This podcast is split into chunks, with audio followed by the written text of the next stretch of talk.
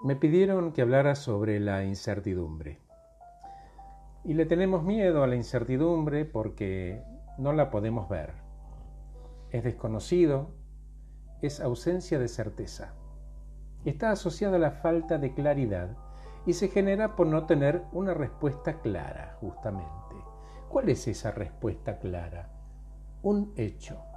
Si no tenemos ese hecho, sobreviene la incertidumbre. Y acá, cuidado, estamos hablando de algo simple. Hablamos de no saber, pero ese no saber no significa que no podemos dar el siguiente paso a pesar de la incertidumbre.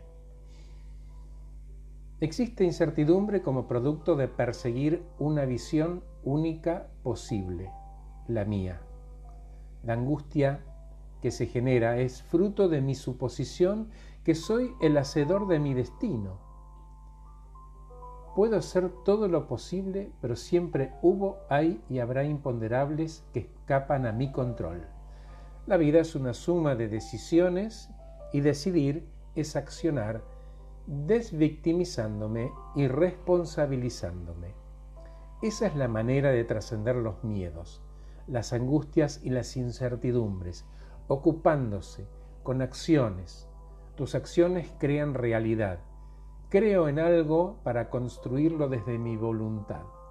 Las circunstancias existen y somos nosotros los que decidimos cómo y quiénes queremos ser en ese contexto.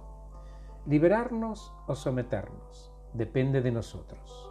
Y como nada es el fin del mundo, cada uno decide cómo prefiere transitar el tiempo de incertidumbre. En paz y habiendo hecho todo lo posible, también es una opción.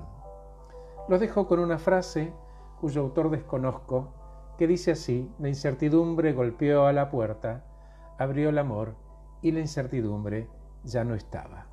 Gracias por escucharme, soy Horacio Velotti.